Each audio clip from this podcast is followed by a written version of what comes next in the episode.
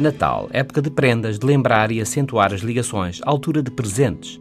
E às vezes que prenda, que lembrança oferecer não é fácil. Queremos oferecer algo do agrado de quem recebe, que a mulher ou o marido goste, que seja do agrado do filho, da filha, do pai ou da mãe, que o amigo aprecie. E em relações duradouras, com prendas no Natal, nos aniversários, em alturas importantes, às vezes não é fácil ser original. Pois bem, temos uma sugestão apoiada num estudo recém-publicado no Journal of Experimental Social Psychology. É esta: ofereça presentes que o reflitam a si, os seus gostos e não o gosto de quem recebe. É algo contraintuitivo e tem que ser feito com cuidado, mas eis o que Lara Aknin e colegas na Universidade Simon Fraser, no Canadá, descobriram. As pessoas, de facto, gostam de presentes que reflitam os seus gostos e interesses. E quem oferece, quem dá prendas, também gosta de ir ao encontro do gosto de quem recebe. No entanto, de forma algo surpreendente, os estudos confirmaram um outro padrão.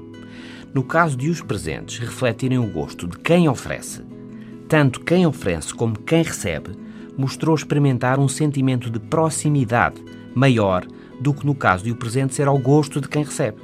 É um dado inesperado, mas que de facto pode fazer algum sentido.